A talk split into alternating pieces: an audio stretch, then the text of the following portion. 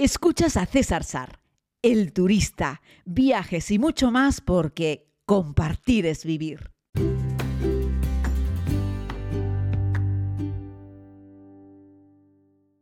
Saludos a todas y a todos, querida comunidad. Vamos con este nuevo podcast que les estoy haciendo desde el aeropuerto de Tenerife Norte, desde la sala de AENA, donde vengo prontito para desayunar, para tomar mi avión, a la España continental. Voy a estar unos cuantos días en Castellón, como les anuncié. Y bueno, espero poder enseñarles unas cosas bonitas de, aquel lugar. Por supuesto, espero comer bien, darme un buen baño en el Mediterráneo, etc. Me habéis preguntado por el podcast de ayer con respecto a la inteligencia artificial y es decir que utilizo Adobe con la inteligencia artificial para limpiar los ruidos del audio.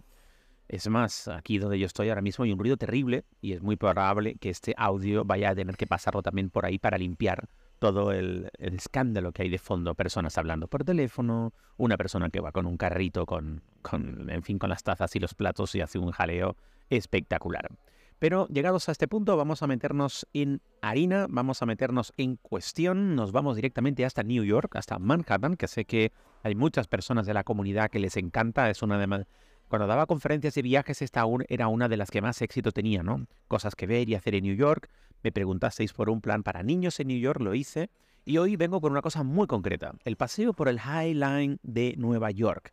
Es un parque urbano elevado que está en la isla de Manhattan. Se extiende aproximadamente un poco más de dos kilómetros, casi dos kilómetros y medio, por el Lower West, West Side de Manhattan. Eh, este es un sitio muy especial. Ya existe, se recuperó hace ya unos cuantos años. Tiene un poco de historia y es que originalmente era una línea de tren elevada eh, que se construyó en la década de 1930 para transportar carga.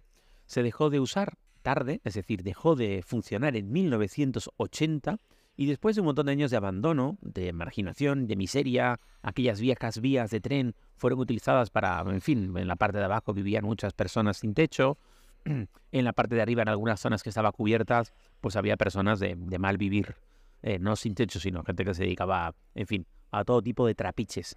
Cuando nos vamos a alguna película de Nueva York de los años 80 y vemos la terrible depresión en la que estaban, cuando la droga acampaba a sus anchas por la calle, algunas de las escenas más truculentas que ocurrían en la ciudad de Manhattan se daban precisamente en el High Line, en toda esa zona del Lower West Side, que hoy en día es un sitio muy pijo, un sitio muy caro, eh, ha cambiado por completo, ¿no? Les decía que muchos años de abandono se hizo un proyecto de reconversión en el año 2006 para transformarlo en un parque urbano, en un parque elevado.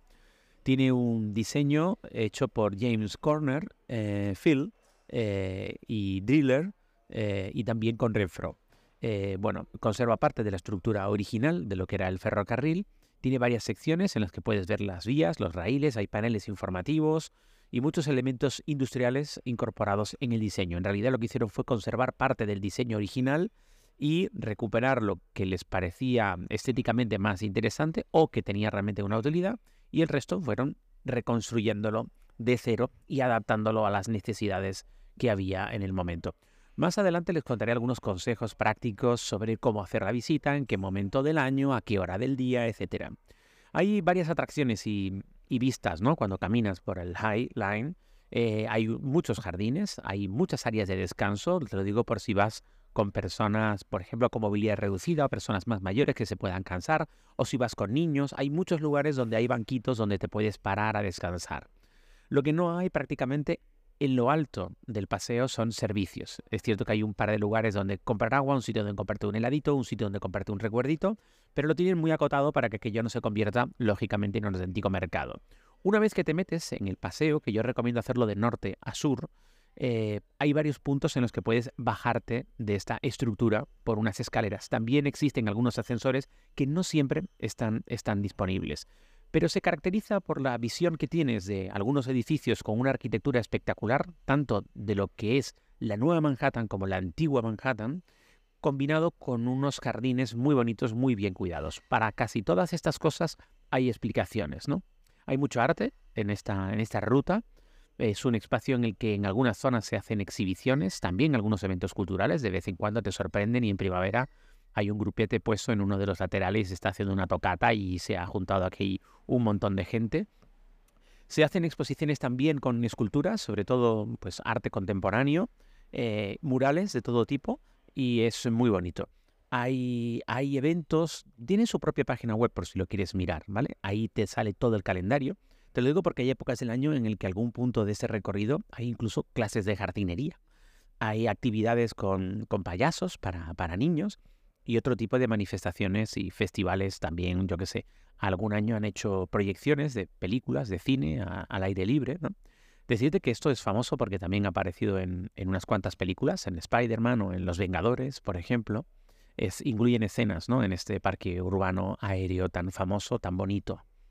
Eh, si planeas visitarlo, yo te recomiendo que vayas temprano por la mañana. Te digo porque muchas veces, o al menos tres veces, lo he visitado en el atardecer, porque la luz del atardecer que hay desde este punto es muy bonita, muy agradable. El problema es que cuando ya terminas el paseo, y llegas al final, te encuentras que es una zona de la ciudad que está bastante chapada, porque lo guay sería que acabases la ruta dando un paseo por el mercado de Chelsea, que es un mercado para comer, para comer desde patitas de cangrejo, de esto os he hablado cuando hicimos la visita a Nueva York última el año pasado, hasta todo tipo de cosas, ¿no? Eh, comida asiática, taquitos mexicanos, hay un montón de cosas ricas para comer en el mercado de Chelsea.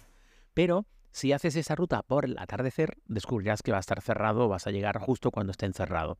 Porque este mercado de comidas está pensado para disfrutarlo sobre todo al mediodía o para una cena muy temprana. De ahí que yo te recomiendo en este caso que hagas la visita por el high muy por la mañana, muy pronto, antes de que empiecen a llegar muchos turistas. Sobre todo para disfrutar también de esa luz eh, que encuentras también en el amanecer, que es muy bonita, que es la que solemos disfrutar menos prácticamente todo el mundo está despierto en el atardecer, pero mucha gente o está trabajando o está durmiendo cuando sale el sol. Pero yo ahí sí te recomendaría hacer un buen madrugón. Lo digo porque la mayoría de las cosas que necesitas ver en este paseo no requieren necesariamente la presencia de que haya turistas para darle vidilla, como se suele decir. Es una visita que puedes hacer perfectamente. De hecho, yo lo hice un invierno al atardecer y estaba prácticamente solo, con nieve. Ojo, ¿eh? hacía un frío espectacular, corría una brisa ahí en lo alto que era, que era importante, ¿no? Eh, casi al final de, la ruta tienes el Rail Yards, eh, que es un área que se extiende hasta, desde la calle 30 hasta la calle 34, que hoy en día todavía está en desarrollo, no está completamente abierta al público, pero es una expansión de esta ruta, de este parque, ¿no? Piensa que hacia un lado ya estamos dando directamente al Soho, a todas aquellas tiendecitas que no son de cadena, aunque cada día hay más empresas de cadena que se han metido en el Soho, pero la gracia inicial de este entorno era que no estabas caminando por allí y veías lo que ves en todos los centros comerciales o lo que ves en todas las tiendas de la Quinta Avenida o de Bahnhofstrasse, sino que eran tiendas, boutiques propias, eh, empresas que tienen a lo mejor una, dos, tres en tres ciudades del mundo ya, y estaban instaladas en, este lugar. ¿no? También tenemos en la zona sur, en la zona sur, eh, un, pequeña, un pequeño paisaje boscoso, ¿no? que ofrece también una experiencia tranquila eh, y relajante porque han juntado muchos árboles y arbustos de mucha variedad. Lo tienes ahí ya pegado de nuevo a la orilla eh, y en realidad han ganado un trozo, ¿no? Han hecho como una ampliación de la isla de Manhattan y han colocado ahí, que por cierto han hecho otra de estas ampliaciones boscosas en toda la zona del Bronx, del Bronx, perdón, de Brooklyn hace unos años y es muy bonito por toda aquella zona donde tienes un montón de espacio, por ejemplo, para hacer deporte, han hecho una zona toda para barbacoas y luego una zona que es como un pequeño bosque que lo han metido ahí. El Tesla Market, como te digo, que es un pasaje, es un pasadizo, por cierto, en ese edificio en la parte de arriba están las instalaciones de Google en, la costa este de Estados Unidos. Eh, antes tenían los ascensores pintados con el logo de Google y los turistas, todo el mundo querían entrar y subir y tuvieron que poner un tipo de seguridad abajo. Ahora ya lo han quitado, ya lo, ya lo han despintado. Los, los carteles de Google y de YouTube los tienen puestos por fuera, pero no en el ascensor. Pero los empleados entran y salen por el propio market para acceder a las, a las oficinas, ¿vale? A la altura de la calle 23, por si estás cansado y te pega el sol quieres estar en la parte de abajo, hay una zona que puedes descender y en ese tramo, en la parte de abajo, hay un poco de césped, muy agradable, un buen sitio para, para, para relajarse. ¿Qué más te puedo contar? Eh, que hay 300 especies eh, de plantas, algunas exóticas, incluyendo árboles, arbustos, flores, mm, hierbita, ¿vale? El, nivel, el desnivel medio de altura son 9 metros sobre el nivel de la calle, aunque eso va variando. Hay alguna parte que sube un poco, otra que baja, pero no requiere salvar escalones. Afortunadamente es todo un espacio diáfano en el que, por ejemplo, una persona en silla de ruedas, una persona con más movilidad reducida de otro tipo, puede, puede hacerlo sin, sin problema. Eh, tengan cuidado porque algunas épocas, en algunas épocas el parque, el espacio, lo han cerrado y le han puesto un horario las tres veces que he estado en los últimos dos años ya no tenía un horario, pero podría ser que cuando tú escuches este podcast las cosas hayan cambiado y la municipalidad de Manhattan haya decidido cambiarle el horario.